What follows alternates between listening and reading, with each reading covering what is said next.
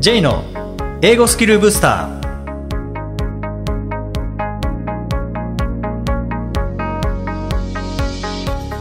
こんにちは J こと早川浩二ですこんにちは、アシスタントのあきです。この番組は旅行や仕事で英語を使えるようになりたい方、TOEIC などの資格試験の勉強をしている方、英語学習へのモチベーションを高めたい方にスキルアップのコツをお伝えしていく番組です。J さん、今回もよろしくお願いします。よろしくお願いします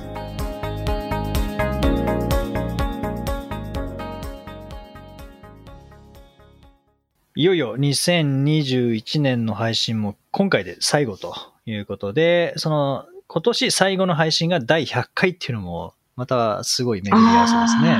そうですね。うん。100回も話してきたんですね。そうですね。100回。うんすごい数です。まあ前の番組、英語モチベーションブースターから考えると、数えると、はい。英語モチベーションブースターが130回。で、あ今回英語スキルブースターが100回なので230回。なんですけどもはい。まあ前回のエンディングでお話ししたように、はい。僕はあんまり覚えてないと いうところがあるので、そうですか。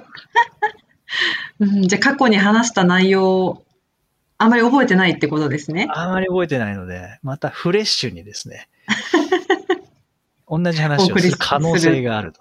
はい。いいんじゃないでしょうか。はい。いいですかね。まあ今日初めてこう聞いていただく方もいらっしゃるわけですからね。あ、本当そうですよね。ね改めて。はい。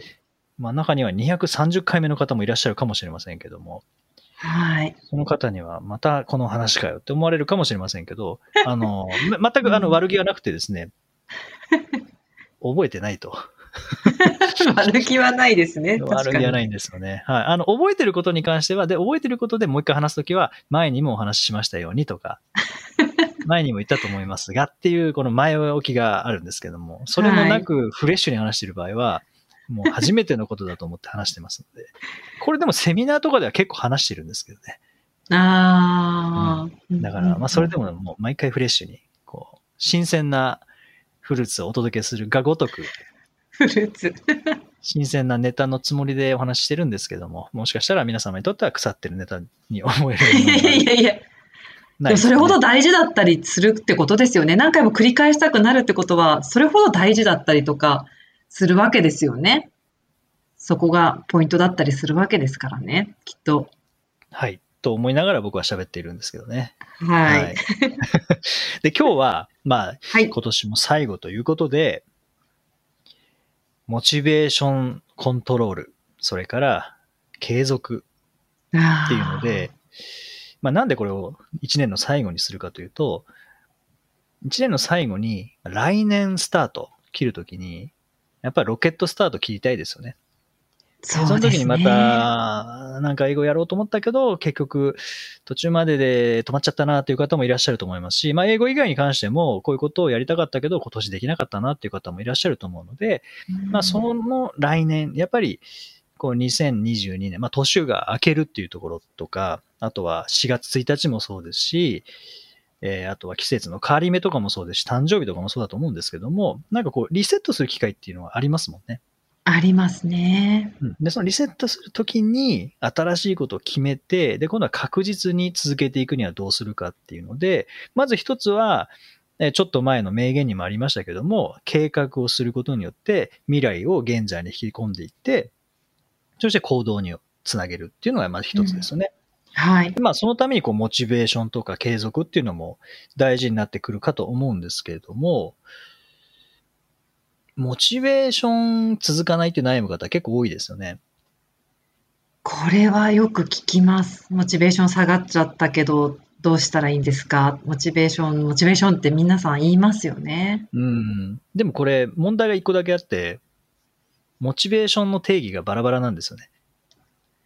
ああ、確かに。ふわっとしてますね。皆さん、どういう定義で使ってるのか、定義自体が異なってる可能性がありますね。モチベーションは本来動機づけなので、動機づけが下がるってことはないんですよね。ああ、なるほど。でも多分、やる、やる気とか、やりたい感情とかっていう意味でモチベーションを使ってるんですね。はいはい。だから一週間前はこれやりたかったけど、今はそんなにやりたくなくなっちゃいましたっていうのがモチベーション下がっちゃうっていうふうに、うんまあ、言うと思うんですけど、まあ、じゃあそのやる気、やりたい感情っていう意味でモチベーションを考えると、それはモチベーションは下がりますよね。下がりますね。下がる時もありますよね。なりますよね。だからもうそう下がって当然なので、それを持ってモチベーションが続かないって悩むのはもったいないんですね。うんうん。はい、ホットコーヒーみたいなものっていつも僕は言うんですけど、ホットコーヒー置いといたら冷めます。で、冷めて悩む人はいないので、あずっと置いといたから冷めちゃったなっていうのと、モチベーション、そのやりたい感情っていうのは同じようなもんなので、じゃあ冷めたらどうするかっていうと、また温めてあげればいい話なので、はい。まずはモチベーションのコントロールするために、モチベーション自体はコントロールできないんですよね。ああ。これはスポーツ選手なんかでもそうですけど、意識上げるためにどうするかっていうと、まあ一つは音楽を聴くっていうのはありますよね。うーん。で、音楽を聴いたら意識が高まってくるとか、まああとは、この呼吸ですよね。はい落ち着く時の呼吸とスイッチ入れる時の呼吸っていうのはやっぱり違っていて、落ち着く時は、まあ、深呼吸、ゆっくり呼吸する。でもこう気合を入れる時は、それこそもう早い、もう早く吸って早く吐いてっていうのを繰り返していくと、あの、なんていうんですかね、心臓の動きも速くなるので、はい。ね、そうすることによって、やっぱりエネルギー出てきますからね。うーん。っていう感じで、まあ、モチベーションコントロールするには、モチベーション自体には働きかけることはできないので、それ以外のところでこうするとモチベーションが上がるっていう何かがあるのであれば、まあ、音楽好きな方は音楽だと思いますし、うん僕は一つは横浜に行くっていうのは一つあるんですね。横浜。はい。なるほど横浜は僕にとってはもう英語を本当に真剣に、えー楽しんでいた場なので、へー横浜に行くともう勝手にスイッチが入るんですよね。当時のその決意したとか頑張ってる自分を思い出すっていうことなんですか？でそうですね。そ、そこがもう完全にもうフラッシュバックでわーっと出てくるので、ええまあ場所とリンクしてる。うん場所とリンクしてますね。音楽とリンクしてること、部分もありますけども、何かそういうのをまあ持つっていうのが一つですね。あとは、モチベーションが下がってしまうっていう場合、まあ、モチベーションに頼りすぎているというところもあるので、でも一番大事なのってそのモチベーションを高めることじゃなくて、続かない理由とかやる気にならない理由の一番大きなものが、あの、意味付けが足りないだけだと思うんですよね。うーん。何のためにやるんですかっていうところが足りないだけだと思うので、まあそれの価値ですよね。例えば英語が。学習することの価値とか、何か他のことをすることの価値とかっていう、その価値づけが曖昧だと、当然そのやる意味がなくなってしまうので、やる意味がないことはやらないですからね。そうですね。うーん。だからそこ、モチベーションが上がらないとか、なかなか継続できないっていうように悩んでる方は、その意味付けを改めて確認してみたらいいんじゃないかなっていうのはすごく思いますよね。ああ、一時の感情が下がって、それをどうしようかとかじゃなくて、本来のそのやりたい目的、やるべき目的を、まずはそっちに立ち返って見直してみるっていうところですかね。そうですね。そうですね。そこが曖昧だと、やっぱりやる意味がなくなるので、意味がないことをやろうとは思わないですからね。そうですよね。合理的ですよね、うん意外と脳みそって。うん。まあそうですよね。そんな意味ないことをやるよりも、もっとやらなきゃいけない緊急なことっていうのはたくさんあるので、はい。うん。まずは、その、意味付けをしっかりするっていうところと、まあ、モチベーションのコントロールで言うと、何かスイッチが入ることっていうのが、まだ人それぞれあると思うので、うんそれを使う、モチベーションに直接は働きかけられないので、なんかその別のところ。例えば人と話すとかでもいいと思うんですけどね。いや、いいと思います。人からの、私結構そういうタイプで、人から影響を受けやすいタイプなので、そう、元気のある人というか、なんか模範的存在の方と話すとか、そういうことすると、やっぱモチベーション上がりますね。うん。でもそこの仕組みがあれば、あんまりこう、まあ、モチベーションで誰しも下がると思うので、その下がった時、やる気がなくなった時に、じゃあどうすればいいかっていう、なんかそこがしっかりしてれば、復活はしやすいですよね。うん。もう一回コーヒー温められるってことですね。そうですね。あとは、やっぱり計画があるかどうかですよね。普段の、この学習計画がちゃんとあるかどうかっていうところで、時間ができたらやろうっていうのだとなかなかできないですもんね。いや、ほんとそれですよね。あの、J さんよく例に出す、あの、時間割の話。あの、小学校の息子が私いるんですけれども、行く時間、登校時間が決まってるっていう計画があるからこそ学校行くわけで、うん。そんなのが決まってなくて好きな時に来ていいよだったら絶対行かないなっていつも思います。めんどくさいって言ってるので、でも時間割っていうものがあるから行くんですよね、やっぱり。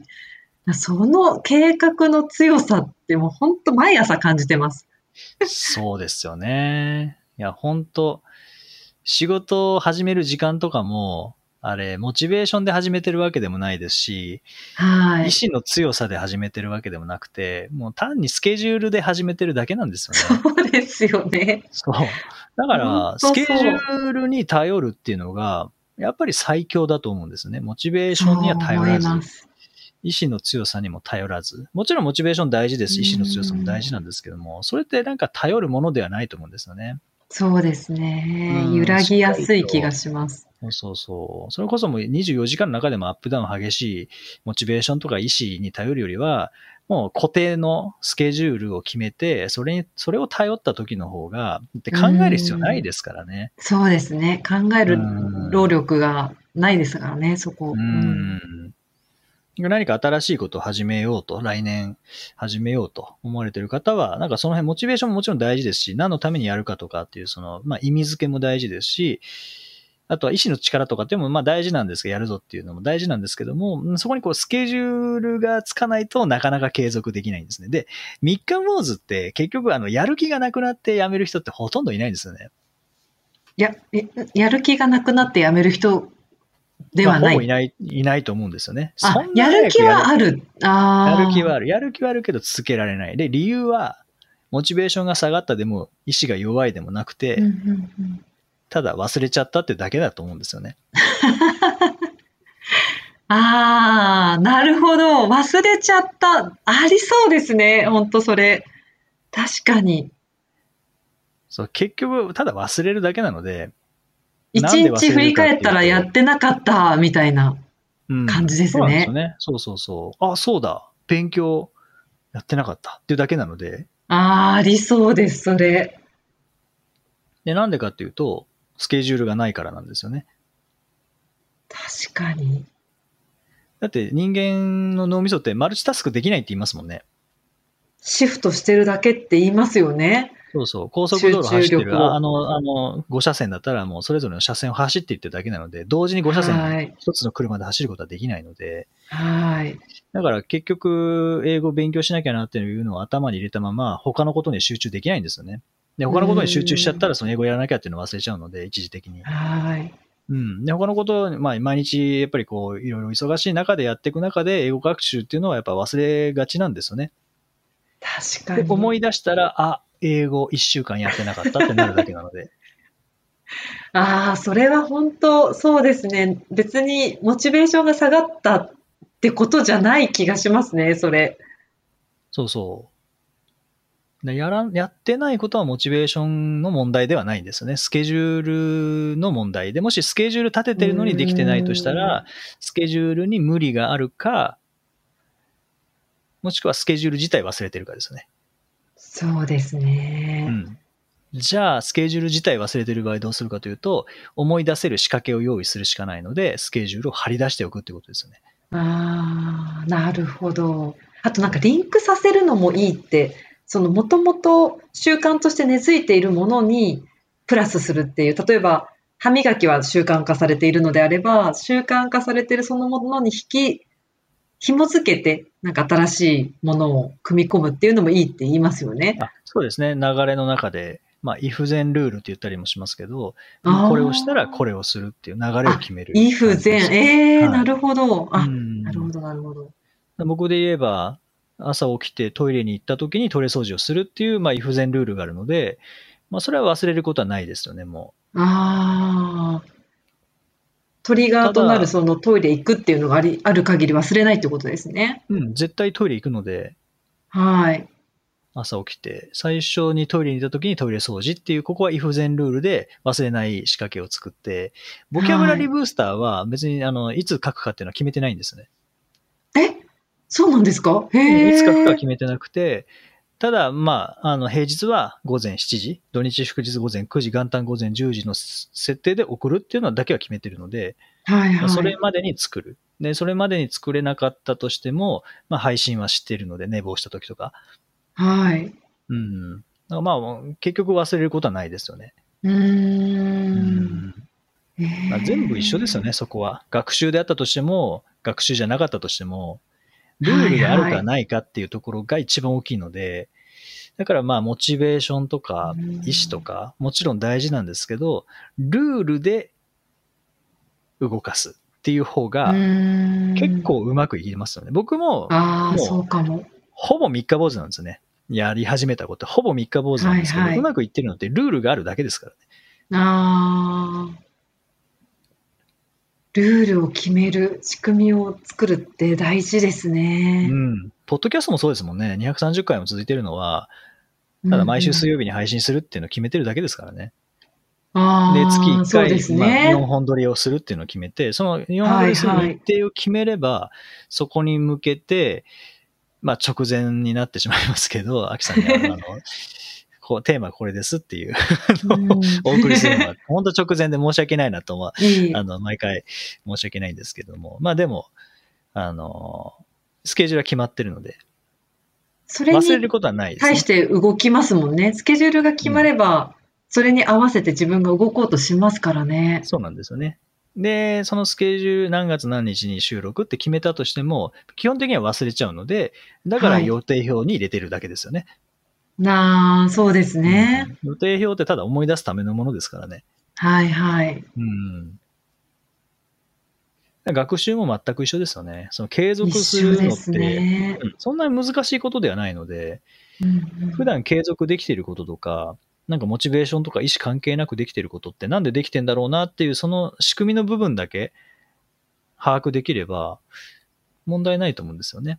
そうですね。うんついつい学習のことになると、モチベーションっていうふうに言われがちですね。でも、そうなんですよねそこになんか頼りがちというか。うん。まああんまりそこは問題ないと思いますんで、まあ、意味付けがしっかりできていればですけどね、はい。なんでまあこの1年間、なんか始めたけどうまくいかなかったことの、えー原因ですね。これ特定していただいて、で、うまくいったこともあれば、えなんでうまくいったのか、これ特定して、うんうんで、その違いが分かれば、あ、こういう時はうまくいって、こういう時はうまくいかないんだなって分かりますからね。で、そうですそのうまくいね。く要素を新しい来年スタートすることにも、それは入れて、で、うまくいかない要素をなるべく排除していくっていう感じですよね。はい。はい。ぜひ、あの、この1年間ですね、えー継続されたこともたくさんあると思います。えー逆に継続できなかったことっていうのもたくさんあるかもしれませんので、ぜひ、継続できたことの原因、継続できなかったことの原因、えーこれを特定して、継続できたことは新しいところにも入れる。継続できなかった原因は新しいところからは排除していくというふうにしていただいて、そしてまた新しい挑戦していただけたらと思います。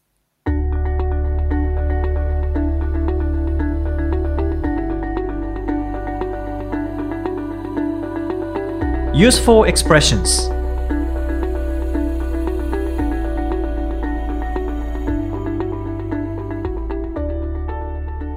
続いては、英語の名言から学ぶお役立ち表現をご紹介いただきます。J さん、今回の名言は何でしょうかはい、えー今回はキャロル・ネルソン、まあキャロル・ネルソンという人の言葉です。